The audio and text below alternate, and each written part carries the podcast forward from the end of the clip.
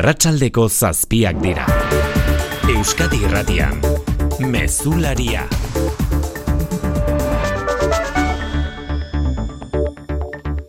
Arratxaldeon guztioi sei dira dagoeneko Ukrainako gerraren testu inguruan atzemandako bomba gutunak horietako bost azken orduetan. Gaur jakin da Pedro Sánchez Espainiako gobernu presidenteak jaso zuela bat azaroren hogeita lauan Monkloan. Eta azkenak Madrilen jaso dituzte estatu batuen enbaixadan eta defentsa ministerioan Margarita Robles ministroaren izenean. Mikel Arregi Madril barne ministeriotik azaldu dizute antzekoak direla gutun guztiak, Espainiatik bidaliak eta gehiago ere iritsi daitezkela zeindazken ordua.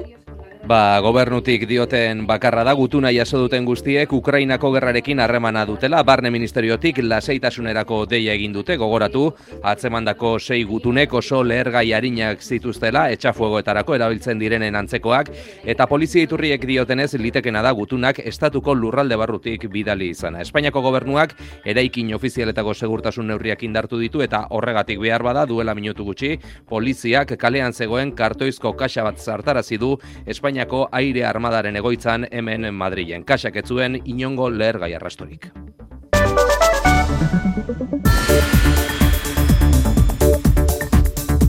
Hori Madrilen etxera etorrita soilik bai da baietz legearen testu inguruan gaurko lehen lerroburua anain zauste arratsaldeon. Arratsaldeon oian, eh? Gipuzkoako auzitegiak bateratu du irizpidea murriztu egingo ditu sexu askatasunari lotutako zigorrak soilik bai da bai legea aplikatuta. Bi orduko bileran hartu dute erabakia Gipuzkoako auzitegiko epailek eta zehaztu dute ofizioz soilik zigor handienak legearen muga gainditzen dituzten zigorrak beraztertuko dituztela alegia murrizteko. Gainerako kasuak elegitea jarrita aztertuko dituzte. Euskal Autonomia Erkidegoan gutxienez hogeita bat berrikuspen eskari daude eginda eta testu honetan gaur jakin dugu Bizkaiak bigarren zigor jeitxiera ebatzi duela. Araban Bizkaian eta Gipuzkoan sektore publikoan diarduten eun mila langileren jardun arautuko duen enplegu publikoaren legea onartu du Eusko Legebiltzarrak. Legeak besteak beste hizkuntza eskakizunekin lotutako irizpideak finkatzen ditu eta arlo jakin batzutan bide emango die atzerritik etorritako langilei funtzionario izateko olatz garamendi gobernantza publikoko sailburua. Legez arautu beharko da ze kasutan. Aurrikusita dago, ba medikuntza eta erizaina, baita e, polizia arlo batzutan eta informatikantaina gero legez garatu beharreko kontu bada hori.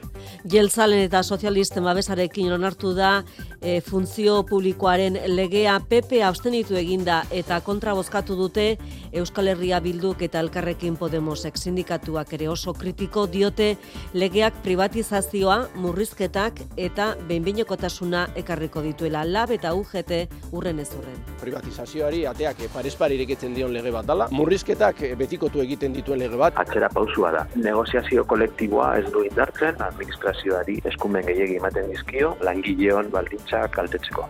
Eta iruñerrira jo behar dugu jarraian, foru zengoak ez du momentu zargitu zerk eragin duen goizaldean gorraizko komertzial gune bat era bat kiskali duen sutea itorperez. Minutu gutxitan urtetako lana errauts bihurtu da gorraitzen besteak beste iapaindegia, kafetegia, farmazia estetika zentru bat edo albaitaritza zentru bat kiskalita gelditu dira jabeen impotentzia erabatekoa zen. Pues estaba todo en llamas y no se me ha quedado sin peluquería. Así después de 15 años y te encuentras esto, pues es muy duro. Suak minutu gutxitan irentzi du komertzial gunea eta suhiltzaileak abisua jaso eta berehala bertaratu badira ere, ezin izan dute ez eregin inigo balba suhiltzaileak suaren azkartasuna ulertzeko gakoa eman digu, eraikinaren oktogono formak zer esana du. Goiko partetik apurtu duenean, etxeko tximini baldezala tiro hartu du, beti gora, Habe, mendi gutxira terberko dia enpresa bat eta dana bota eta berreraiki edo ez dakibu zein gotzen hemen. Amaia Larraia eguesi barreko alkateak azkenik udalaren babesa eskaini die kaltetuei eta behintzat zauriturik ez dela egon azpimarratu nahi izan du. Abenduaren lehenengoa uiesaren nazioarteko eguna ere badugu diagnostikatu gabeko gip kasuen inguruan ohartarazi dute adituek eta beste behin prebentzioan jarri dute azpimarra. Joan den urtean eunda berrogeita mar kasu detektatu ziren ego Euskal Herrian dan diagnostikoa kasu askotan oso berandu etortzen da kutsatu eta zortzi bat urtera eta hori gertatzen da adituen esanetan gaitzari beldurra galdu zaiolako enara ordoinez sida alabako kidea. Gure fokoa da batez ere ba, prebentzio lanak egitea, jendeak kontzientziatzea, honen inguruan gehiago hausnartzea, ez? Jendeak azkenean ba, honen inguruko jakintza bat behar dulako. Jendeak pentsatzu guain digan, e, kontaktuaren bidez aldara transmititu eta hoi guztiz gezurra da. Munduko osasun erakundeak emandako datuen ararbera, munduan hogeita amezortzi milioi gip kasu daude, ia 6 milioik ez dute tratamendurik jasotzen, eta lau milioi inguruk ez dakite virusa dutenik ere.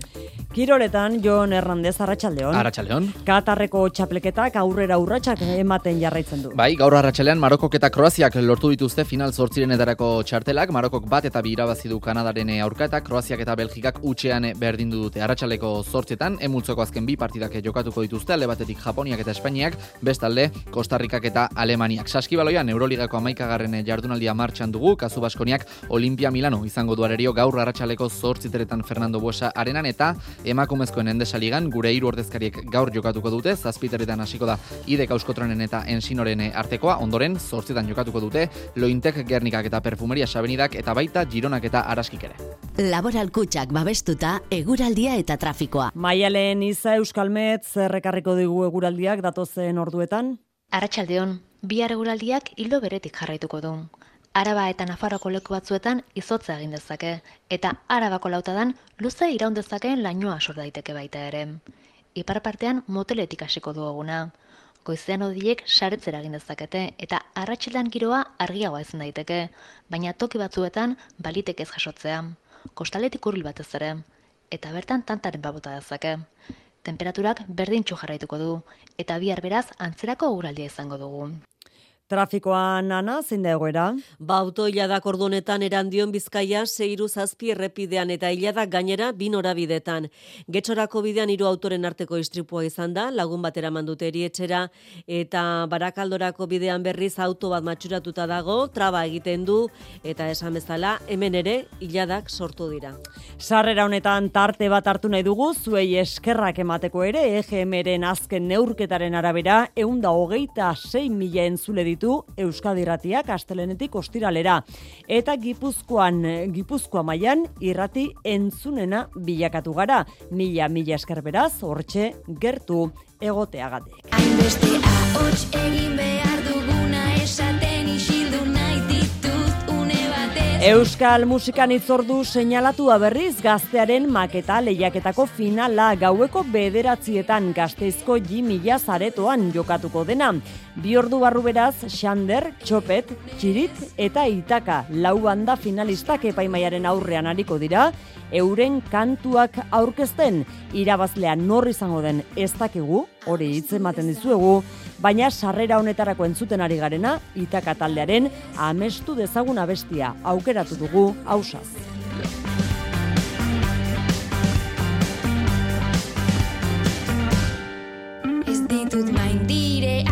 Arratxaldeko zazpiak eta zortz minutu ditugu teknikan eta errealizazioan bainat Ibargoien eta Mikel Fonseka abenduaren lehenengo egun honetan.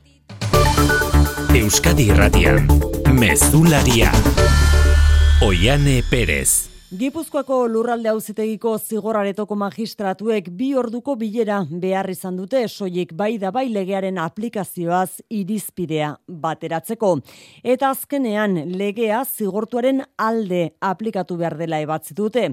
Hau da, zigorra murriztu egin beharko zaiela sexu erasotzaiei lege berria aplikatuz ala dagokien kasuetan. Bizkaiko auzitegiaren irizpide bera ezarri da beraz, Gipuzkoan, eta Nafarroakoaren kontrakoa.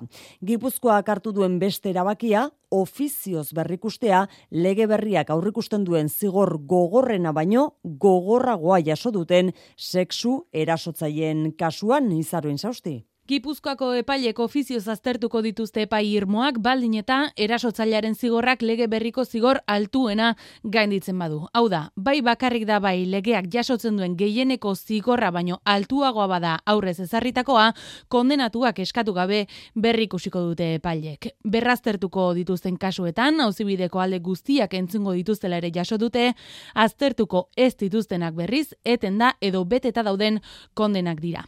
Irekita dauden auzibide kasuetan alegia tramitean edota errekurtsoaren zain dauden kasuetan akusatuarentzat mesedegarria den legea aplikatuko dela adostu dute, magistratuek gaineratu dute sexu askatasuna bermatzeko legeak xedapen iragankorrik ez duenez ziurgabetasun estenatoki bat sortzen duela. Beraz, Gipuzkoako auzitegian ez dira Bizkaikoan bezala kasu guztiak banan-bana berrikusiko ofizioz, testu inguru honetan iritsi da Bizkaiko lurralde auzitegitik sexu erasotzaile baten zig, bigarren zigor jeitsiera kasu honetan bi sexu erasoren egiletzagatik sei urteko kartzela zigorra zuen erasotzaileak, bai bakarrik da bai legeak ezarritako parametroekin, bi urtez gutxitu dio auzitegiak zigorra sei urtetik laura alegia. Egoera horren aurrean zer egin zabalik jarraitzen du eztabaidak denbora eskatu du Espainiako gobernuak Euskadin duen ordezkariak egoera sakon aztertu izateko. Eta horrekin batera Denis Itxaso gaineratu du legea zigorretatik arago doala Euskalderdi Jeltzaleak aldiz dei egin du legeak dituen zirrikituak lehen bailen itxi daitezen dagozkion aldaketak eginez. Denis Itxaso gobernu ordezkaria eta Aitor Esteban diputatu Jeltzalea litzatekela aproposa izango berotasun momentu honetan berriro ere legeari buelta bat ematea. Baitegi gorenak ere esaten duena importante izango dela, zein erizpide markatzen duen, fiskaltzak esan du elitzatekela irakurri behar edo interpretatu behar kondenatuaren aldeko lege bat bezala. E, ikusten bada, legea kutu batzuk behar dituela, gorenaren interpretazioa zabalegia dalako eta ba, legegiaren borondatearen e, kontra, ba, horrek ikutuak emon beharko litzate litzateke eta zalantzarik gabe behin behineko klausula bategaz e, bitarteko kasuetan zalantzarik egon ez daiten. Kongresuaren atarian elkartuta berriz alderdi popularreko eun diputatu eta senatari inguru Kirene Montero berdintasun ministroaren dimisioa eskatu dute soilik bai da baietz legea aldatzeko hori beste eskaria. Egin beharrekoa, bortxatzaileen kondena gehiago ez harintzeko kuka, kuka gamarra popularren bozera malen esanetan. Se puede rectificar. Y es lo que le exigimos al gobierno de España. Es lo que le exigimos a su máximo responsable. Atzo Irene Montero popularrei bortzaketaren kultura auspotzea leporatu ondoren Partio Popularrak berdintasun ministroa gaitzestea eskatuko du kongresuan. Azken unean bosek ere parte hartu du bilkuran. Bada beste modu bat erretirorako aurrezteko. Azalpen harri ezan bardu. Etorkizuna nola planifikatu ondo uler dezazun. Dena azaltzen dizun horbaitek soilik lagun diezazuke erretirorako aurrezten. Gure gestoreek adibidez, laboralkutsaren biziaro aurreikuspen planak. Azaldu, ulertu, erabaki. Laboralkutsa, bada beste modu bat. Euskadi Irratia Euskal Enplegu Publikoaren lege berria onartu du gaur Eusko Legebiltzarrak. Legebiltzarkide jeltzale eta sozialisten aldeko botoekin izan da Peperen abstentzioarekin eta kontra bozkatu dute EH Bilduk eta Elkarrekin Podemosek. Euskadiko erakunde publikoetako eumila langile baino gehiagoren jarduna antolatu eta arautuko du lege honek eta aldi berean zera albidetuko du premia objektiboak daudenean batasun Europarretik kanpoko langileak Euskadiko hautaketa prozesuetan parte hartzeko atea zabaltzea asunarozena. Bai, lege berriarekin atea ireki da, interes orokorreko arrazoia daudenean, matasun europarrekoak ez diren sendagile espezialista, erizain, ertzain, udaltzain eta informatikoek hemen gautak eta prozesuetan parte dezaten. Olatz garamendi, saiburua. Aukera ematen dau, zabaltzen da, baina gero legez arautu beharko da ze kasutan. Aurrikusita dago, ba, medikuntza eta erizaina, baita e, polizia batzutan eta informatikan, baina gero legez garatu beharreko kontu bada hori. Eta aldeko botoa eman duten alderdiek gainera salatu dutenez, langile publikoek aukera izango dute bere bilbide profesionala garatzeko, berdintasunean aurrera egingo da, genero indarkeria baldin badago, langileak aukera izango du lanpostu zaldatzeko eta meritu bidez zuzendariak izendatzeko prozedura jaso da. Legearekin kritiko, elkarrekin Podemosiu eta EH Bildu, Pazis Garzia. Dio diot, lege honen garrantzia ez dator beharrezkoa diren adostasunekin hogeita bat garren mendeko administrazio publikoaren eraldaketei aurre egiteko. Eta salatu dute ez dela behin-behinekotasunarekin amaituko, ez dela negoziazio kolektiboa garatuko, ez dela urrats garrantzitsurik emango Euskara bultzatzeko eta legea motz geratu dela atzerritarrei zabaldutako batean. Boxek ere kontrako botoa eman du, PP Ciudadanos berriz, astenitu eginda espetxetako funtzionarioen eskala sortzeko akordioa lortu eta gero. Legea onartu berritan, sindikatu guztiek egin dute bat, legebiltzarren onarturiko lege honen kontra privatizazioa murrizketak eta behinbeinekotasuna areagotuko dituela iritzi diote desadostasunik ere baduten arren, hizkuntza eta Europar batasunetik kanpoko langileen aferetan zehazki alaxe da ezta, Mikel Jartza? Bai, sektore publikoko lan eta gizarte baldintzak legeztatzeko galdutako aukera da sindikatuentzat eta legearen onarpena arboiatu dute. Inigo Garduño, Comisiones Obreras, Roberto Casasujete atzera pausua da. Negoziazio kolektiboa ez du indartzen, administrazioari eskumen gehiegi ematen dizkio, langileon baldintza kaltetzeko. Lege honek, langileen ordezkarien parte hartzea mugatzen du. Zuzendari profesionalen figura ezartzen du. Funtzio publikoaren berezko objektibotasuna eta inpartzialtasuna utxalduz. Hildo beretikela eta labere legearen izaera neoliberala eta selektiboa salatu dute. Azken hau, batasunez kanpoko pertsonen lan sarbideari dagokionez. Xavier Ugarte Mendialab eta Igora Izagirreela. Lege hau arrazakerian oinarrituta dago eta xenofobia kutsu nabariak ditu, ez? Langile atzerritarrak erabiltzeko aukera ireki du jaurlaritzak nahi duenerako. Kolektibo jakin batzueta da mugatzen da eta horrek diskriminazio dakar beste lanbide profil batzu dituzten etorkin guztientzat. Eusko Jaurlaritza profilen eskasi arazo bat konpondu nahi du lan baldintzan eskatxegati zuzenean eratortzen dena. Arauak helburu du administrazioan bi hizkuntza ofizialak bermatzea eta horretan ere estatoz bat sindikatuak. Ela eta laben ustez, Euskararen alorrean emandako urratsak ez dira nahikoa, UGT eta komisionesentzat berriz neurri diskriminatzailea da. Bizkaian metalgintzako berrogeita mabi mila langileek laugarren greba eguna izan dute gaurkoa, giro lasaiagoa, en, e, lasaiagoan egin dituzte protestak ez dira atzoko moduko istilu larriak izan piketeen eta ertzaintzaren artean. Egoera kala ere blokeatuta jarraitzen du, gaur gaurkoz ez dagoelako aurrikusita bilerarik sindikatuen eta feben patronalaren artean. Momentuz beraz, biharkoa izango dute, bosgarren lanuztea eta horrenatariko jakin dugu greba eragina izaten ari dela jada Bizkaiaz Aragoko lantegietan. Esaterako Gasteizko Mercedesen Gasteizeragoaz Maialen Arratibela Arratsaldeon Arratxaldeon bai gazteizko Mercedesen egiten dituzten ibilgailuak amaitzeko, bizkaiko zenbait lantegi izaten dituzte hornitzaile eta azken egunotako lanuzteak direla eta piezak falta dituzte. Zentzu horretan bihar eta etzi ekoizpena eten egin beharko dute autogintza enpresako zenbait lerrotan,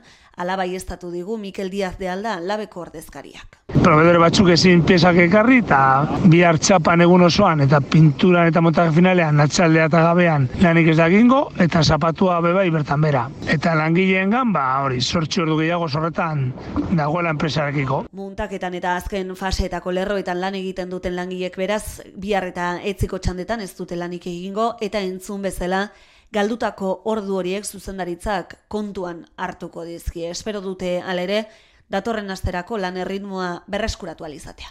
Nafarroan Siemens Gamesako ela sindikatuko ordezkariak Mikel Irujo garapen ekonomikoko kontseilariarekin batzartu dira arratsaldean gobernuari eskatu diote multinazionalak iragarritako irureunda berrogeita mabi kaleratzen aurrean hitzez arago joateko.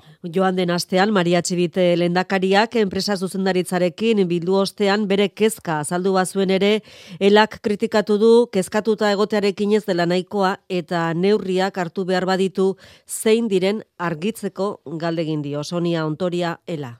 Badakigu e, egongo direla orain kaleratzeak, baina geroan e, egongo direla gehiago, baina hori badakite e, Nafar gobernuan, baina guk ez dakigu orain dikan. Beste aldetik, zer egingo duten, zibite pakeskatua baldin badago, zer neurriak hartuko dituzten enpleguaren alde, Eta gaztezkotik Nafarrako parlamentura kontsumitzaileen eta erabiltzaileen estatutua arautzen duen foru legea onartu baitute iruñean. Internet bidezko salerosketak arautzearekin batera kontsumo arduratsua sustatzea eta herritarren eskubideak indartzea ditu lege honek. Helburu ala nabarmendu du Mikel Irujo ekonomia garapenerako kontseilariak Elieraso Arratsaldeon. Arratsaldeon 2006an onartutako arodia berritu du foru parlamentua konsumo eredu berriak eta Europako irizpideak aintzat hartuta.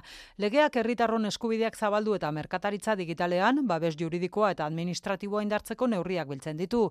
Adibidez, kexa edo salaketen kasuan, saltzailearen eta eroslearen artean interpretazio zalantzak daudenean, kontsumitzaileen alde batziko direla dio. Eskubide horiek bermatzeko bide judiziala baino bitartekaritza lehenesten du. Mikel Irujo ekonomiaren garapenerako konseilariak egin du legearen defentsa foru parlamentuan. Kontsumitzaileen eta erabiltzaileen eskubideak jasotzen dira. Hain zuzen ere, haien osasuna edo segurtasuna, haien interes ekonomiko eta sozial legitimoak eta konpromisoan jar ditzatekeen arriskuen aurrean babesteko eskubidea. Foru legeak badu ageriko gabezia, euskarari lotua, geroa bai eta EH Bilduren ustez, ez dituelako hizkuntza eskubideak jasotzen. Hala ere talde guztien aldeko botuarekin eta koalizio abertzalearen abstentzioarekin egin du aurrera kontsumitzaileen eta erabiltzaileen estatutuaren arau berriak. Oharra berriz lanbideren prestazioak jasotzen dituzten herritarrentzat prestazio horiek eskuratzeko kazetagunen berreunda berrogei bulegoak erabilia izango dira, Luiseron? Bizkaia Gipuzkoa eta Araban arrakala digitala irurogeita bos mila etxe bizitzatan nozitzen dute, ez daukate dispositiborik internetekin lotzeko. Datu digital murriztuak jasotzen dituzte edota ez daukate nahiko gaitasunik arlo digitalean aritzeko. Gainera, kasu gehienetan, bazterketa sozial edo ekonomikoaren biktima dira. Prestazioak jasotzeko eskubidea duten pertsona horiek lanbideren bulegoetan ez ezik kazetagunetan ere aukera izango dute laguntzak kudeatzeko. Idoia mendia lendakari orde talen eta enplegu zailburua. Bulego sarerik onena dugu eta gainera bulego virtual bat dugu ere. Baina ordenagailurik, telefono mugikorrik edo wifi konexiorik gabe ezin izango dute egin. Horrezegaitik proposatu ditugu kazetaguneen sarea erabiltzea. Eta bertako langileen implikazioari esker, IMV eskatu nahi dutenen zerbitzura jarriko da. Uneotan bizitzeko gutxieneko diru sarrera eskuratu dezaketenek eta datorren urtetik aurrera diru sarrera bermatzeko errentarako eskubidea dutenek berreunda berrogei kazetagunetan kudeatu izango dituzte eskaerak. Madrilera itzuli behar dugu Espainian kezka baita nagusi dagoeneko sei baitira Ukrainako gerraren testu inguruan atzemandako bomba gutunak gaur jakinda Pedro Sánchez Espainiako gobernu presidenteak jasozuela bat azaroaren hogeita lauan Monkloan eta gainerako bostak azken orduetakoak dira. Azkenak Madrilen estatu batuen enbaixadan eta defentsa ministerioan atzeman dituztenak barne ministeriotik azaldu dute Espainiatik bidalitakoak direla gutun guztiak itxura guztien arabera Mikel Konteguzu. Basei dira momentu, zatzemandako gutunak azkena Madrilgo estatu batuen enbaixadara iritsi dena gainontzekoak Pedro Sánchezi, Margarita Rolesi eta Ukrainako enbaixadoreari bidali dizkiete eta beste bi Zaragozako armamentu enpresa batera eta Torrejongo base militarrera. Uzitegi nazionalak bere gain hartu du ikerketa zuzentzeko ardura eta momentuz ez dakigu igorlean norbanako bat edo antolatutako talde bat den. Margarita Robles defentsa ministroak alere evidentzia ipatu du. Por lo que hemos visto de todos estos paquetes tienen relación con el apoyo a Ucrania. Gutuna iasotzen ari diren guztiak Ukrainako gerrarekin zerikusia daukatela polizia iturriek diotenez badirudi sei gutunatzalak estatuko lurralde barrutik bidali dituztela gutun guztiek ezaugarri berberak dituzte kolore marroia eta barruan etxafuegoen dako erabilioi den sustantzia harina. Barne ministerioak eraikin ofizial eta enbaixadetako segurtasun neurriak indartu ditu eta behar bada horregatik arratsaldeko azken orduan poliziak pakete susmagarri bat zartarazi du Espainiako aire armadaren egoitzan gutun honek ez zuen inongo leher gai arrastorik kalean zegoen kartoizko kaxa batzen. Fernando Grande Marlaska Espainiako barne ministroa gezurretan ari dela iradoki du Aitor Esteban diputatu jeltzaleak Melillan joan den ekainan izandako tragediaren azalpenetan. Euskadirratiko faktorian Estebanek nabarmendu du gobernuak bakarrik utzi zuela atzo Marlaska kongresuan azalpenak ematen ari zenunean. Bueno, nik uste dut oso kolokan dagoela, oso egoera txarrean dagoela, atzo oso deigarria izan zen, berak hitz egiten eman bitartean, gobernuaren eserlekuetan ez, zegoen beste inor. Eta nazioartera begira Palestina nazken amabost urteotako aste odoltsuena bizitute Cisjordaniako lurralde okupatuetan.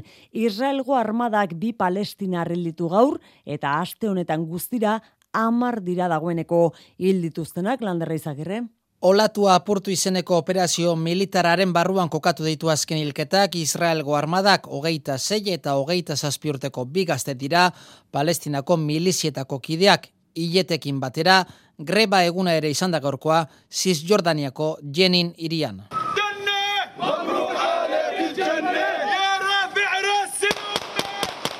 Aste honetan amar palestinar ditu Israelgo armadak eta urtea zidenetikona berreun eta amar datua aginte palestinarreko osasun ministerioarena da.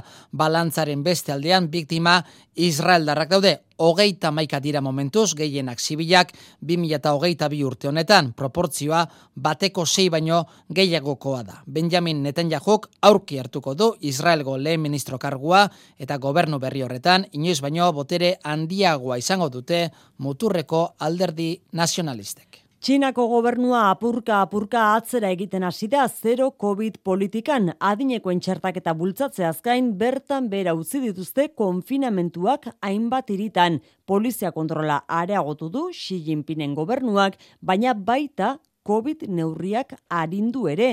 Pekinen da olatzurkia ite beren berri emalea ratxaldeon. Kaixo bai Shanghai, Guangzhou, Beijing, hainbat iritan kutsapenak jeitsi ez diren arren konfinamentoetatik atera diren urbanizazioen kasuak gero eta gehiago dira.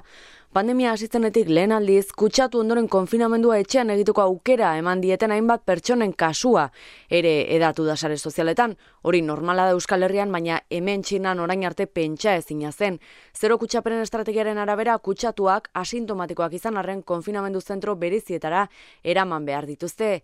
Ez kutsatuak bakarrik gertuko kontaktuak ere orain arte erabat isolatu dituzte PCR egin eta negatibo eman arren, ba hori aldatzen egon liteke. Gero eta gehiago dira ere konfinamenduak izan, baina bost edo zazpi egun geroago aske utzi dituztenak, orain arte konfinamenduak asko luzatu dira, adibidez Shanghai, Urumtsi eta Johot hirietan, hiri osoak milioika pertsonak bila bete baina gehiago egin dituzte etxetik irten ezin. Bitartean protesten ondoren polizia zaintzan handia mantentzen du eta gaia zentsuratzen jarraitzen dute. Badirudi gobernua ahultasuna erakustaren beldur dela.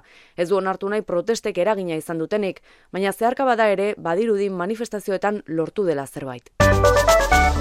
Etxera itzulita, atxiloketak ditugu albiste iruinean, Polizia Nazionalak gutxienez lau pertsona atxilotu baititu urriaren hogeita marrean, osasuna eta baiadoliden arteko partidaren aurretek izandako istiluetan parte hartzeagatik zer dakigu patxirigoien. Polizia Nazionalak Nafarroako hiriburuan atxilotu ditu laurak ondoren behin-behineko askatasunean geratu direnak, desordena publikoa eta liskar iskamilatsuak egotzita, inputatu gisa epaitegian zitatzeko zain.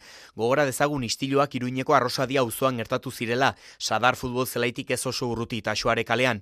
Bi taldetako eun bazaleren artean sortu zen liskarra eta polizia nazionalak eskuartu behar izan zuen.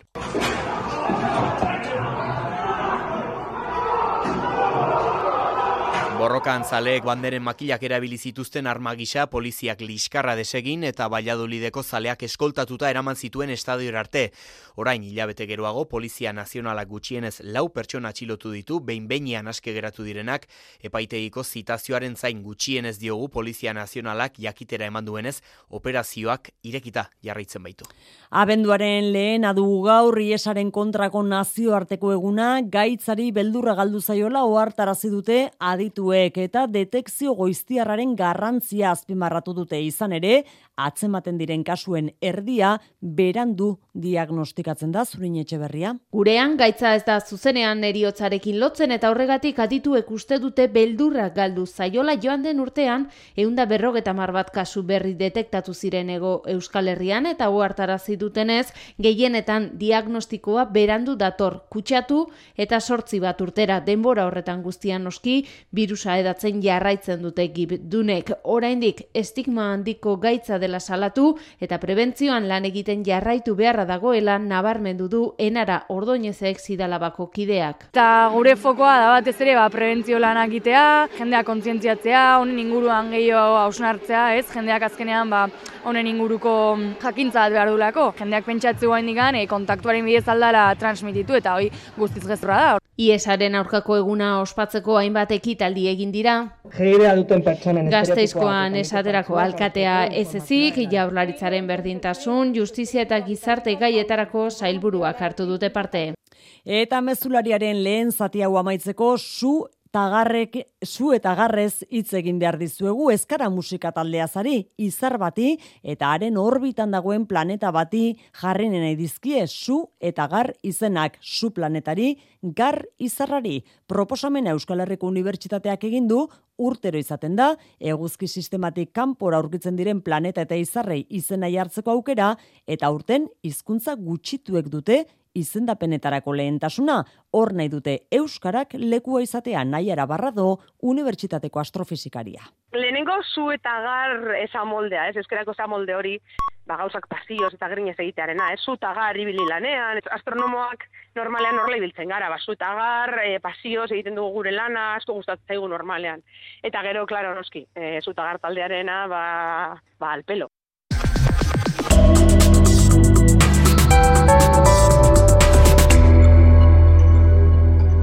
Errepidetan ez da nabarmentzeko arazorik eguraldiaren iragarpenaren berri maialen izak euskalmeten. Bi eguraldiak hildo beretik jarraituko du. Araba eta Nafarroko leku batzuetan izotza egin dezake, eta arabako lautadan luze iraun dezakeen lainoa sor daiteke baita ere. Ipar partean moteletik hasiko du eguna. Goizean odiek saretzera egin dezakete eta arratsaldean giroa argiagoa ezin daiteke, baina toki batzuetan balitek ez jasotzea. Kostaletik hurbil batez ere, eta bertan tantaren babota dezake. Temperaturak berdintxu jarraituko du, eta bihar beraz antzerako guraldia izango dugu.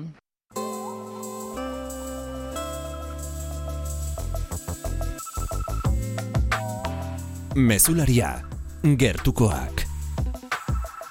Bilbon San Tomas nekazarien azoka izpide izan ere, enba nekazarien sindikatuak salatu du Bilboko udalak aurtengo azoka, oiko plaza berritik leku aldatu egin nahi duela.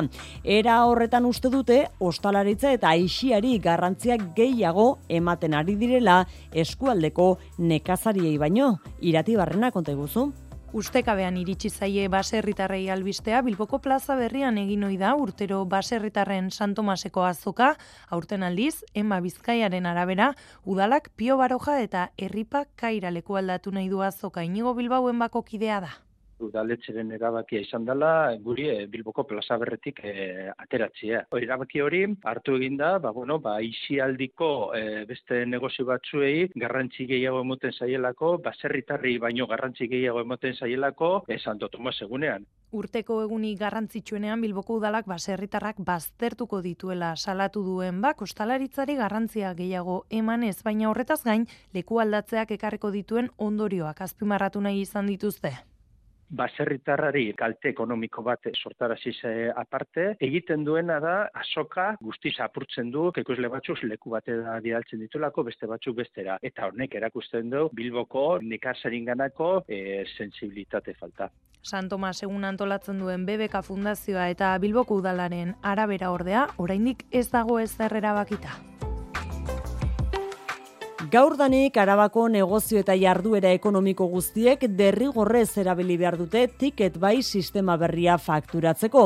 Foru ogasun arduradunek emandako datuen arabera, negozioen euneko irurogeik dute prest faktura elektronikoaren sistema. Erabiltzaien artean batzuek begionez ikusten duten neurria, beste batzuk berriz ez daude oso konforme, Mikel Saez. Dagoeneko, tiket bai fakturazio sistema elektronikoa erabiltzea derrigorrezkoa da arabako amazortzi mila negozio eta autonomorentzat. Horietako askok, amarretik lauk, ez dute sistema ezarri oraindik. Edo nola ere, furu ogasoneko arduradunek positibotzat jotzen dute datua.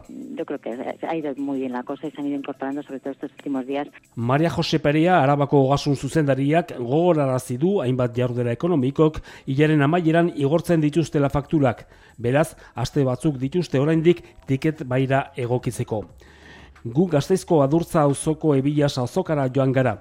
Bertan fakturazio sistema berriaren edapena orokortuta dagoela ikusi dugu eta askotariko iritziak bildu ditugu. Nosotros lo pusimos en, en el mes de mayo. Y bien, el papel este que es muy caro porque la, los tickets son muy grandes. Komertzante batzuek begionez ikusten dute fakturazio sistema berria. Beste batzuek aldiz eguneroko jardunean traba sortzen duela azpimarratzen dute. Egu berrien atarian martxan jarri izanarekin ere ez daude oso konforme. Iritziak iritzi, arabako ogasunak gogorarazten du tiket bai sistema ezartzen ez duten zergadunei dagokien izuna jarriko diela. Irurogei urtetik ongorako autonomoak sistema ezartzetik salbuetxita daude eta arrazoi teknikoak egiaztatzen dituztenek aldi baterako salbuespena eskatu dezakete. Egun gutxiren buruan itzuliko da berogailua hiriburuko ikastolara urtean 6.000 eurotik berrogei mila euro arteko igoera bati uko egin zioten gradu apaltze batekin eta urberoaren murrizketarekin beste kontratu merkeago bat sinatuko dute orain. Arrasateko arizmendi ikastolaren laguntzak bere biziko garrantzia izan du gainera epe laburronetan ia 5.000 eta bosteun euro bildu dituzte lapurtarrentzat. Andoni Lizeaga. Bi asteko amets gaizto azkenean hala ere, ez dira egunotan marrantak falta ametzako ikasleen eta irakasleen artean. Kontsumoa murriztuta eta beste kontratu bat negozietuta segituan berogailuak prest. Gurasoen biltzarren erabaki zuten gastu zati bat euren esku izatea, gainerakoaren zati handi bat arizmendi ikastolakoen elkartasunari esker joel eiera bide ametza ikastola.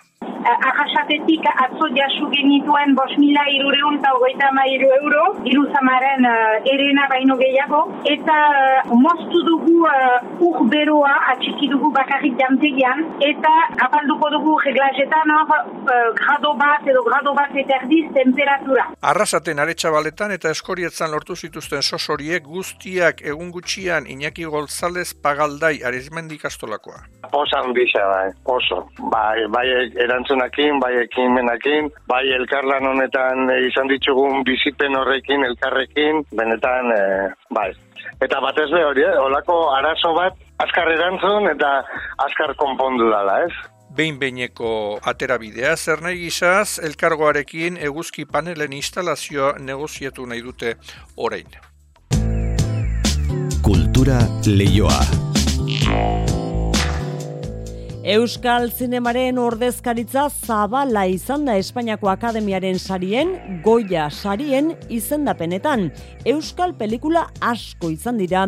Izendatuak tartean, zinko lobitos, amaika autagaitza ikusgarrirekin, irati, suro, unicorn wars, black esbeltza biainoa, la consagración de la primavera, edo kuerdas laburmetraia guztiak izendatuta, eta guztiek izan dute EITB-ren babesletza ikertzabala. Goiaren izendapenek euskal pelikulen edo profesional euskaldunen hautagaitza zaparra dekarri dute, horietatik amaika zinko lobitosi dagozkio.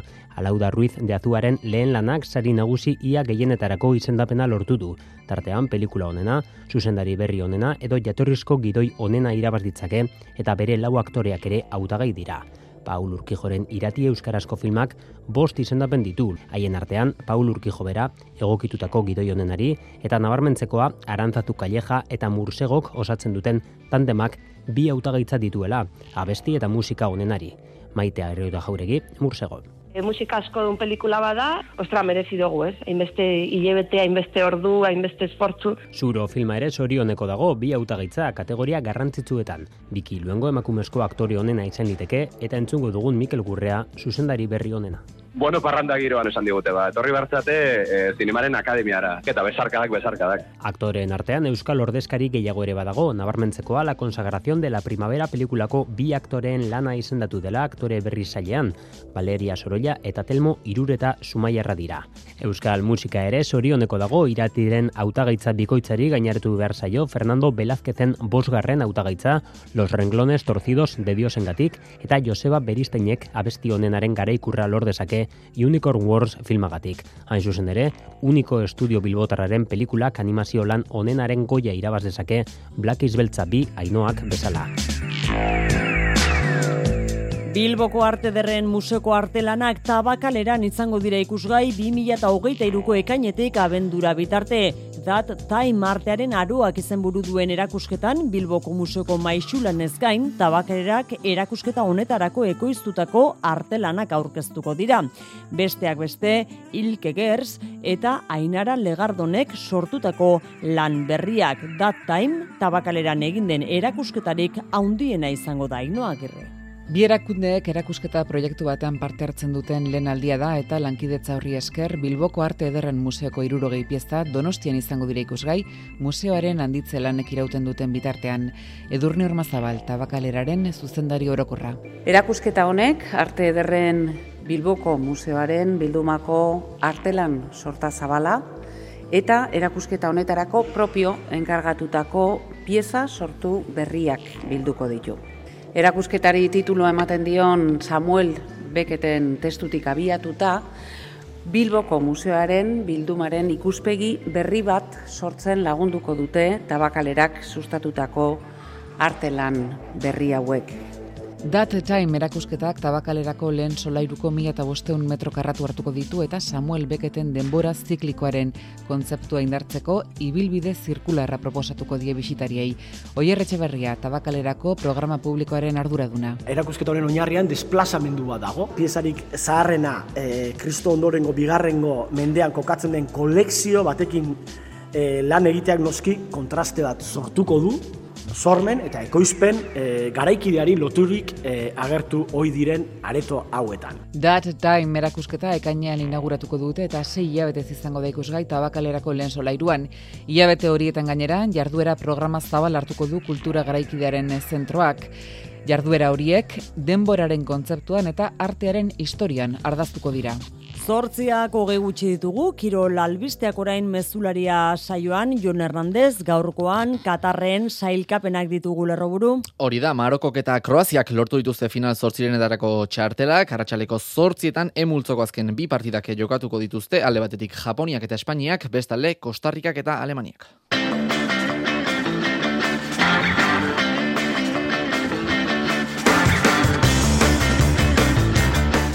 Eta saskibaloian Euroligako amaikagarren eh, jardunaldia martxan dugu, Kazu Baskoniak Olimpia Milano izango duarario gaur, arratsaleko zortziteretan Fernando Buesaren. Atzo surne bilo basketek txapeldunen ligan laurogeita bat eta laurogeita lau galdu zuen eh, igokea tale bosnierraren eh, kontra eta gaur emakumezkoen endesa ligan gure hiru ordezkariek jokatuko dute. Lehenengoa hasi da zazpideretan hasi da ideka euskotronen eta ensinoren artekoa. Momentuz zazpi eta mabiatzetik da ideka. Bestalde haratsaleko zortzitan jokatuko dute lointek gernikak eta perfumeria sabenidak eta baita gironak eta arasik ere. Eskubaloian eh, gaur Imanol Alvarezek superamara beraberako entrenatzaileak hitz egin du larun bateko Europako itzorduaren atarian, Besanson talde frantziarraren aurka joaneko partida du larun batean talde donostiarrak, bere hitzak bilduko ditugu gaurko saioan eta larun batean Gerrera Siberdrola Ligan Betionak eta Zuazok jokatuko duten eh, derbiaz ere, arituko gara Leister izango da gurekin Izei Permatch Zuazoko jokalaria. Eta aizkorari buruz ere, hitz egingo dugu, gaur jakin baitugu, eneko tainok eta ugaitze mugertzak apustua egingo dutela 2008ko udaberria. Entzule laguno garratxaleon, zazpiak eta berrogeita bi minutu ditugu, zortziak bitarte, kirolak mezularian, abia puntu, Katarreko munduko txapelketa izango dugu. Euskadi irratian, Katar 2008 Bete, betean e, multzoen faseko irugarren eta azken jardunalian sartuta dugulako munduko txapelketa, gaur E eta F multzoak eh, erabakiko dira, F multzoa jada erabaki da, arratsaleko lauetan eh, jokatu direlako bertako bin orgiagokak, E multzoa, arratsaleko zortzitatik aurrera jokatuko direne biekin erabakiko da. F multzoan gaur, Kanadak bat Marokok bi eta Kroazia kuts, Belgika kuts. Horrek esan nahi du, Maroko dela lehen postu erdietsi duen selekzioa, eta bigarren postuan Kroaziak amaitu duela, alegia, Belgika munduko txapelketatik kanpo gelitu dela gaitezen Kanadak eta Marokok jokatu duten partidari buruz hitz eginez, gol ugariko partida entretenigarria ikusi dugu egia esan. Marokok asko zuen jokoan irabazizkero urrengo fasean zela jakin bazekiten jokalariek eta egiari zor ikusi da. Jakin zilekek egin du lehenengo gola laugarren minutuan eta ennesirik Sevillako aurrelariak utxe dabikoa sartu du hogeita irugarren minutuan. Kontrolpean zuen egoera Marokok, baina berrogei garren minutuan atxenaliaren aurretik bereatean gola egin du agerdek eta atxenalira bat eta bikoarekin iritsi da neurketa. Bigarren zatian irurogeita maikagarren garren minutuan Kanadak partida berdintzeko aukera izan du, langara joan da Hutchinsonen errematea, aukera oso argi izan dute Kanadiarrek, baina markagailua bere horretan mantendu da, eta ez da mugitu. Sufritu du, majo sufritu du Marokok, baina azkenerako bat eta birabaztea lortu du, eta beraz, lehenengo postu hori erdiotsi du zazpi punturekin. Eta Kroaziak eta Belgikak jokatu duten partidan, ba, lenzati estua ikusi dugu, bi selekzioek asko zuten jokoan, eta hori nabaritu dela esan diteke, epaileak amazazpigarren minutuan Kroaziaren aldeko penaltia dirazi du, baina barretik esan diote, aurrez jokoz kanpoko bate egon dela eta zuzendu egin eh, behar zuela berera bakia, zuzendu du, utxeko markagailuarekin iritsi da neurketa atxen aldira, eta ondoren bigarren zatiko lehenengo minututan esan dezakegu Kroazia nagus izan dela, eta golaukera argiren bate edo besteri izan duela, baina kontuan izan da, beste partidan Maroko irabazten ari zela, ba, ikusi da, Belgikak espabilatu beharra zeukela, suspertu behar zuela, bestela txapelketatik kanpo zegoela emaitza horiekin, partidan erabat sartu da Roberto Martinez entalea, baina Lukakuk sekulako golaukerak utxe egin ditu. Eta ezin irabazi azkenerako Kroazia final zortzirenetara eta Belgika kalera doa. Bestalde, Aratxaleko zortzitan jokatuko diren emultzoko biak onako hauek dira, alde batetik eh, Japoniak eta Espainiak jokatuko dute, bestalde Kostarrikak eta Alemaniak. Gaur eguerdian kiroldez e, saioan, asier santan aditua izan dugu ibezala, eta hemendik e, ordu laurden barru hasiko diren bi norgeiago horietako aurre ikuspen hauek egiten ditu, alde batetik Japoniak eta Espainiak jokatuko duten neurketan, badakigu Espainiak nahiko duela berdinketa bate txartel hori eskuratzeko, baina santanak uste du Luis Enriquek zuzentzen duen selekzioa iru puntuen bilaterako dela. Espainiarrak berain partidu iraztera iztengo dela, alik eta ondo jokatzera, partidu aurrera ateratzera eta sensazionak lortzera, baina egia da, bueno, Japon dutela aurrean, Japon ere, bueno, joku zontoa goda, dinamika ona dauka, e, joku erritmo ona dauka, eta, bueno, ideia, antzeko ideia erekin, orduan ikuste partidu itzesgarra ikusentzak egula hor. Aldiz, Kostarrikak eta Alemaniak jokatu behar duten norgiagokari buruz, Santanak adierazi diguna izan da, Argentinaren eredua jarraitu behar dutela Alemaniarrek sailkatu alizateko. Alemaniarrek zela, ba, bueno, ba, atzo erakutzen zen uste, eta argentinarrek e, bidea eta horri heldu beharko diote aurre egiteko. Eta atzo gaueko bi neurketak, ez multzoko neurketak, Argentinak eta Mexiko irabazi zituzten, hause horren inguruan eh, Asier Santanaren iritzia. Argentinak erakutsi dio zertarako gai den, ez atzo ja azitzen bere benetako futbola erakusten, paseak eh, egiteko gaitasuna erakutsi zuen, sakontasuna erakutsi zion Di Maria, Macalister, Alvarazekin, e, dete garantzioa atzo zentralek, Otamendik eta Romero aurrera egiten zituzten mugimendu horiek, aurrera e, lapurtzera joten ziren bakoitzean lapurtzen zuten eta Polonia reitzen aukera erikutzen. Orduan, nik uste dute Argentina garaiz estatu da eta eta bere autagaitza hortxe jarri dugu, mai gainean. Bai, partiduan ikuste antzera planteatutako partidua izan zela Mexikaren aldetik, baina azkenean e, azkeneko gol horrek eta alkola espaliz e, bat txartelek e, kanpoan agian utziko zuten eta eta bueno, ez die bali izan, baina nik uste dute erakutsi dutela maila ona dutela, baina e, ez dutela behar denboran atera. Bueno, bauxe momentuz munduko txapelketari buruz e, kontatzeko geneukana, gogoratu zortzetatik aurrera jokatuko direla Japoniaren eta Espainiaren arteko eta baita Kostarrikaren eta Alemaniaren arteko norgeago. Qatar 2022 Euskadi Irratian.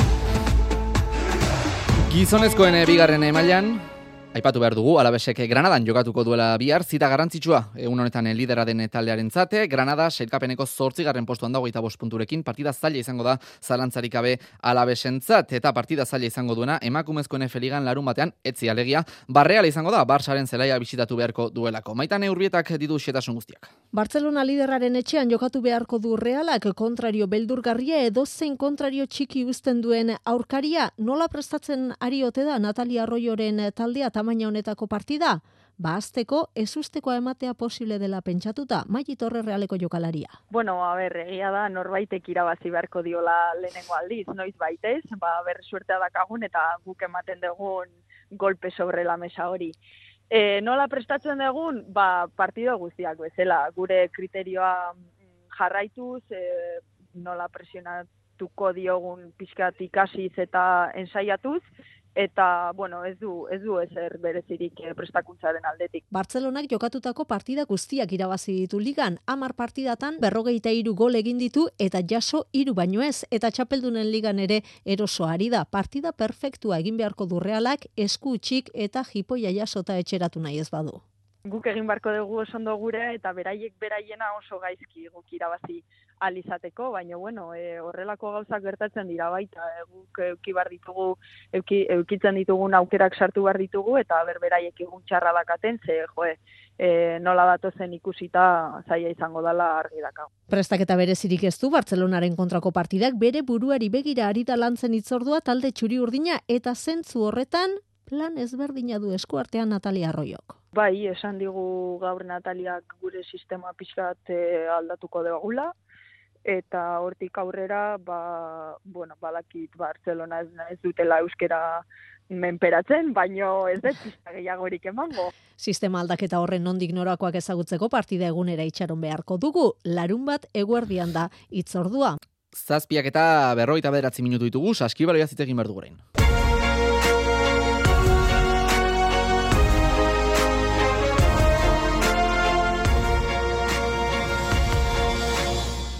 Euroligako amaikagarren jardunaldia hasi da gaur, gu karatxaleko zortzitaretatik aurrera, iru ordu orden barru hasiko den, kazu baskoniaren eta Olimpia Milanoren arteko ari behar diogu, eta partidari buruz hitz egiteko, telefonoz bestale Mikel Reina, kazetari eta saskibaroia ditua dugu. Kaixo Mikel, Arratxaleon.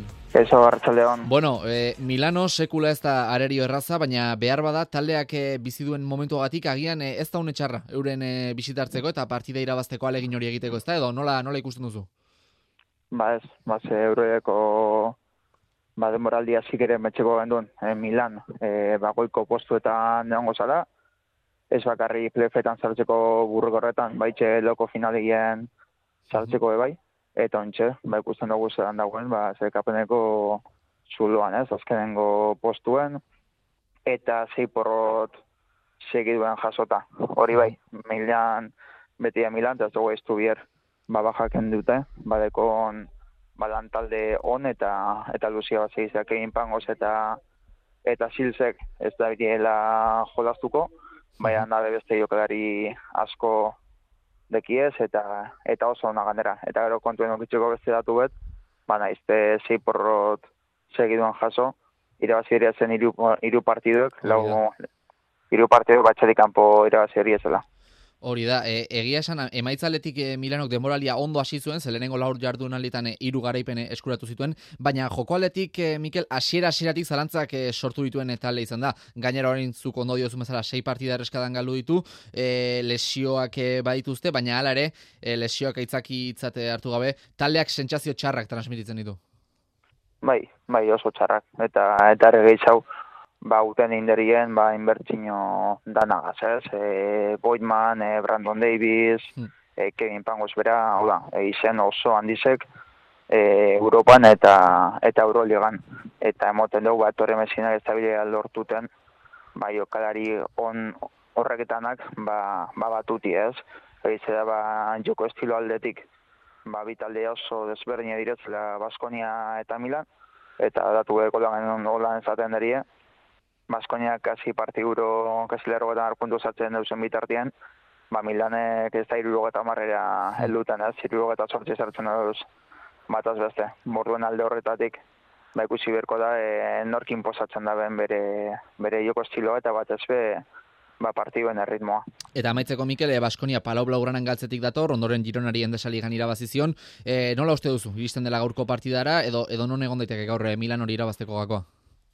Bueno, emoten dugu ez dabe zekerkize ez dabe da jolaztuko, mm. eta horre, ba, bueno, beti baldintzan txerontu dutxu apur bat ez, eize peñarroiak ba, konfiantzasko dekola jokalari danangan, eta gero ez dugu iztu bier, ba, guzarenan, guzarenan alogetan dagoela talde gazizterrak ez, eta klabi begire, ba, lehen zanoten moduen, Butzo partidun erritmo oso importanti izango da, ez? Hau da, Baskonia lortzen badaben bere defensi inpozatzea eta harin urteti e, kontratak edan basko uko deu irabazitxe bat Milanek gure da baina da ba, partidua purbet ba, moteldu eta bakarrik defentsi e, ba, nagusitxe eta alde horreta boste dut bai da erosom eta baitxe berria janrek bebai ba, lan asko uko deriela ba, partidu hori bizitasun hori emoten. Mhm. Ba, ondo, Mikel, eskerrik asko gurekin izategatik, ikusiko dugun hor nagusitzen den gaur, eta eta beste bat arte. Ba, izu hori. Saskibelearekin eh, jarraitu, emakumezkoen endesaligan bederatzi garen jardunalia jokoan dugu, zazpiteretan eh, hasi da idekaren eta ensinoren artekoa, lehenengo laurdenaren amaieran, donostiarrak emez eta amasei aurretik dira eta minutu batzuk barru, zortzietan jokatuko dute alde batetik eh, gernikak eta perfumeria sabenidak, eta bestalde, gironak eta araskik. Zazpiak eta berrogeita mairu minutu ditugu. Eskubaloia zer hitz egin behar dugu, gaur superamara bera bera kontrenatzaileak, Imanol Alvarezek, larumateko Europako partidaren atarikoan prentxaurreko eskeni du, be Sanson, talde frantziarrari egin beharko dio bisita talde donostiarrak, arratsaleko zortzietan hause dio Imanol Alvarez entrenatzaileak larumateko arerioari buruz. Bakarrik dira amate zazpi partida, ez, atxoko egin, eta, bueno, jokatu dute Bres eta Metxen kontra, eta hori ja desberdina izaten da, ez, niretzako datu horiek oraindik eh, ez dira fidatzeko datuak. E, errakoperatu dute jokalari hon bat, eta, bueno, pentsatzen dute ez di izango gustatzen zait bere taldia, nola jokatzen du, ze nahiko antza daukaguekin uste dut. Eta bestalde, Gerrera Siberdrola Ligan larumatean ere derbia dugu atarbian betionaken eta zuazoren artean. Telefonoz bestalde, Izei Permatx, zuazoko jokalaria dugu. Kaixo, Arratxaleon, Izei? Kaixo, Arratxaleon. Bueno, larumatean eh, derbia daukagu, berrogeita zortzi orduren faltan, eh, nola dago taldea betionaken orka jokatzeko? Bueno, nik uste urduri ez, parte batetikan da, beste batetikan goguakin, aurreko aztian jejoanen kontra jolastu genuen, eta ezin izan genitun bi puntuak lortu, da ba, badakigu larun batontakoa partido garrantzitsua eta aliberian zai izango dela, orduan ba, irrikitan gaude jokatzeko. e, nolako derbia aurre ikusten eh, duzue, e, batek pentsa dezake, ba, arerio gogorra izango dela beti honak batez ere bere kantxan?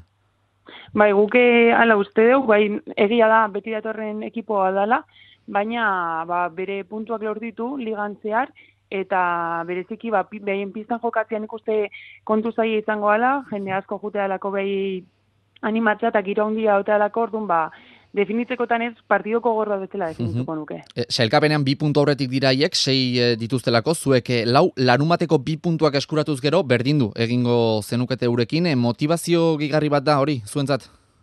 Bai, bai, uste gaina, en, oain goz garaitzeko aukera bakarrik eukideu, eta beti honaken aurka bi puntuak lortzea ba oso garrantzitsua izango zen guretzako, bai, en, ligan, ligako puntu ebeira eta baita psikologiko pia, bai. E, eta non egon daiteke partidako gakoa, izei?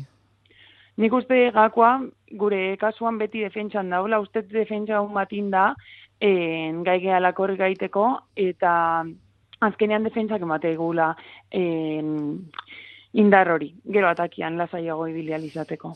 Eta, bueno, derbiaz e, aratago izei, e, jaitxera postutatik urruntzea izango da zuen helburua orain ez da, oza, pentsatzen dut derbiaz aratago ba helburua e, hori dela, zuentzat orain.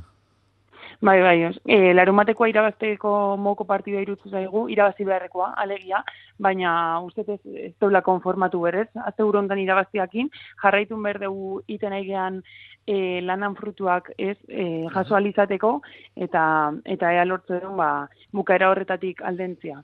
Baskarrik asko gurekin izategatik izei, eta beste bat arte, sorte on larun batean, eta honenak irabaztezala. Mi esker.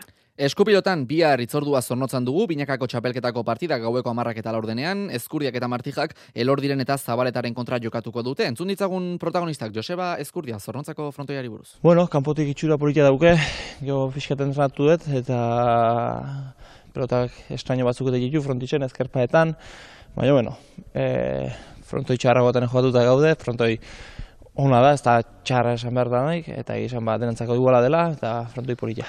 Eta hause dio, aitor elordik materialari buruz. Bai, bueno, azkenien ba, holan suertau da, e, beste momenturik e, ez da topau, eta, eta bueno, e, azkenien ba, bueno, e, gaur elegidu bigen uzen pelotak e, eta, eta bueno, elegidu guz, guztu geratu ba. Ba neurketa hori bihar izango da eta errukbian bihar baita ere itzordua Prode Biligan biarritzek izango du Grenobelen zelaian jokatuko du gaueko bederatzietan. Zazpiak eta berrogeita mazazpi minutu dira, kirol tarte hau baizkorari buruz hitz egin ezamaituko dugu, eneko tainok eta ugaitze mugertzak apustua finkatu dutelako 2000 eta hogeita eruko udaberrirako Jonander dela oso lankideak du informazioa. Xehetasunak elotzeko faltan, eneko tainok eta ugaitze mugertzak aizkorako apustua jokatuko dute datorren urtean. E, mendizabalenean itzordu ezarri dute abenduaren bederatzirako, beraz bihar sortzi bilduko dira azpeitian, baina bi aldek seinaleak bota dituzte jada, eta konforme dira hasiera batean. E, otainok azaldu du nola sortu den jokorako aukera. Bueno, ez hori txulan ez, eh, lehenko jai baten horre bazkatzen egin eta garran ba, nire alderriko, bai, Jose Miguel Peñarian eta beste batzuk antzu dela eta alboko maien, ba, ugaitzen daki hometzen ez, da, azkenin eh, bat eta beste azizila berotzen, da, Bota ziola eta berdina ez ez da bai ez, da bentaja txuzka ziola, eta bueno, bentaja emateko ere, ba, bueno, kanardi bateko bat prezio dela bezala, eta horti azizila, eta bueno, kanardi bat emanezko itxiko jogatzeko prezio dela, eta bate zinale gote zula, eta bestiki bai, eta horti zortu zala, zango, bero aldi je, oin gu bezen egu lezerre gu powerko dugu, baina bueno, ez, e, iztio adin badu guztu hartu erronkak. Beizamarraren zate laugarren apustua izango da eta mutrikuarraren zataldiz eh, lehen da bizikoa, horren inguruan mintzatu da ugaitzen mugertza. Bai, bai, azkenien, e, bueno, niretzako udana berrexia da ez, e, segula apustu giztetin, da, bueno, ba, ba, mundu hori probatzeko gogu eta zazoi ere uste talde usatela, eta, bueno, ba, danak izategu ez, e, lan gorra izateala, eta, bueno, lan zer isu, eta, bueno, e, horren dudeik ez eta, eta bai, ba, ez da git, e, preparazioa txapelketa bateako tareguk oso, oso zer hartzeu, baina honek ustez beste plus bat euko dela. Ados badira, otaino kogeita batek kana erdiko ebakiko ditu eta mugertzak berriz bat gutxiago hogei alegia. Hain justu ere, apusturik egeinak berrogeita malaue ontzako eta egin ditu eneko otaino. Udaberrian jokatzea da, bie eskolarien xedea eta hartara prestak eta lanak ondo egiteko denbora izango lukete. Gogotxu eskolariak eta noski gogotxu zaleak ere jakina baita alako saioek herri kirole zalengan pizten duten grina. Os ondo eskerrik asko Jonander eta gogoratu jokoan dugula saskibaloian egazkan idek auskotren eta ensinoren artekoa, momentuz bigarren ordenean aurretik jarraitzen dute Donostiarrek zortzietan orain txeaztekoak eh, dira, malosten gernikaren eta perfumeria sabenidaren artekoa eta gironaren eta araskiren artekoa ere bai, eta ordu erdi barru, saskibaloia baitare Fernando Bosarenan, Baskonia Milano Norgia dugu, eta Katarren futbola noski munduko txapelketako Japonia, Espainia eta Kostarrika Alemania astear dira orain txasiko dira bin orgeagoka horiek. Gure parteretik besterik ez gero arte agur ondo izan. Iluntzeko zortziak dira. Euskadi Irratiko Informazio Zerbitzuak. Albisteak Arratxaldeon berriz ere guztioi sei dira dagoeneko Ukrainako gerraren testu inguruan atzemandako bomba gutunak horietako bost azken orduetan. Gaur jakinda Pedro Sánchez Espainiako gobernu presidenteak jaso zuela bat azaloren hogeita lauan Monkloan eta azkenak Madrilen jaso dituzte. Estatu batuen enbaixadan eta defentsa ministerioan Margarita Robles ministroaren. Izenean barne ministeriotik azaldu dute antzekoak direla gutun guztiak Espainiatik bidalitakoak itxura guztien arabera eta gehiago ere iritsi daitezkela datozen orduetan. Etxera etorrita soilik bai da baietz legearen testu inguruan gaurko beste lerroburua anain zaustia arratsaldeon. Arratsaldeon. Gipuzkoako auzitegiak bateratu du irizpidea murriztu egingo ditu sexu askatasunari lotutako zigorrak soilik bai da baietz legea aplikatuta. Bi orduko bileran hartu dute erabakia Gipuzkoako auzitegiko epailek eta zehaztu dute ofizioz soilik zigorra hundienak legearen muga gainditzen dituzten zigorrak beraztertuko alegia murrizteko gainerako kasuak defensak eskatuz gero aztertuko dituzte. Euskal Autonomia Arkidegoan gutxienez hogeita bat berrikuspen eskari daude eginda eta testu inguronetan gaur jakin dugu Bizkaiak eh, bigarren jeitxera ebatzi duela. Estatuan orotara berrogeita sei kondenatu babestu dira legeaz eta amabi irten dira espetxetik. Araban Bizkaian eta Gipuzkoan sektore publikoan diarduten egun mila langileren jarduna arautuko duen enplegu publikoaren legea onartu du Eusko Legebiltzarrak legeak besteak beste hizkuntza eskakizunekin lotutako irizpideak finkatzen ditu eta arlo jakin batzutan bide emango die atzerritik etorritako langilei funtzionario izateko olatz garamendi gobernantza publikoko sailburua. Legez arautu beharko da ze kasutan. Aurrikusita dago, ba medikuntza eta erizaina, baita e, polizia batzutan eta informatika baina gero legez garatu beharreko kontu bada hori. Jeltzaleen eta sozialisten babesarekin onartu da enplegu publikoaren legea, PP abstenitu eginda eta kontra bozkatu dute EH Bilduk eta Elkarrekin Podemosek. Sindikatuak ere oso kritiko diote legeak privatizazioa, murrizketak eta behinbeinekotasuna ekarriko dituela. LAB eta UGT urren ez urren. Privatizazioari ateak parespar ireketzen dion lege bat dala. Murrizketak betikotu egiten dituen lege bat. Atzera pausua da. Negoziazio kolektiboa ez du indartzen, administrazioari eskumen gehiegi ematen dizkio, langileon baldintza kaltetzeko. Abenduaren lehenengo hau iesaren nazioarteko eguna ere badugu diagnostikatu gabeko gip kasuen inguruan ohartarazi dute adituek eta beste behin prebentzioan jarri dute azpimarra. Joan den urtean eunda berrogeita amar kasu detektatu ziren ego euskal herrian diagnostikoa kasu askotan oso berandu etortzen da kutsatu eta zortzi bat urtera eta hori gertatzen da adituen esanetan gaitzari beldurra galdu zaiolako. Enara ordoinez ziba, zida alabako kidea. Gure fokoa da batez ere ba, prebentzio lanak egitea, jendeak kontzientziatzea, honen inguruan gehiago hausnartzea, ez? Jendeak azkenean ba, honen inguruko jakintza behar dulako. Jendeak pentsatze guain digan, e, kontaktuaren bidez aldala transmititu eta hoi guztiz gezurra da. Munduko osasun erakundeak emandako datuen arabera, munduan hogeita emezortzi milioi gib kasu daude, ia 6 milioik ez dute tratamendurik jasotzen, eta lau milioi inguruk ez dakite virusa dutenik ere. Eta amaitu aurretik, zu tagarrez hitz egin behar dizuegu ezkara musika taldeazari, izar bati, eta haren orbitan dagoen planeta bati, jarri nahi dizkiete, zu eta gar izenak, zu planetari, garri zarrari. Proposamena Euskal Herriko Unibertsitateak egin du urtero izaten da, eguzki sistematik kanpora, aurkitzen diren planeta eta izarrei izena jartzeko aukera, eta aurten hizkuntza gutxitu edute izendapenetarako lehentasuna. Hori nahi dute Euskarak lekua izatea, hor nahi dute bai Euskarak lekua izatea. Naiara Barrado, Unibertsitateko astrofizikaria. Lehenengo zu eta gar esa moldea, ez? Euskarako esa molde hori, ba, gauzak pasioz eta grinez egitearena, ez? Zu eta gar ibili lanean, ez? astronomoak normalean horrela ibiltzen gara, ba, zu eta gar, e, pasioz egiten dugu gure lana, asko gustatzen zaigu normalean. Eta gero, klaro, noski, e, zu eta gar taldearena, ba, ba, alpelo. Errepidetan ez dago nabarmentzeko arazorik, eguraldiak gaurkoaren antzera jarraituko du bihar maialen iza euskalmet. Bihar eguraldiak hildo beretik jarraituko du. Araba eta Nafarroko leku batzuetan izotza egin dezake, eta Arabako lautadan luze iraun dezakeen lainoa sor daiteke baita ere. Ipar partean moteletik hasiko du eguna.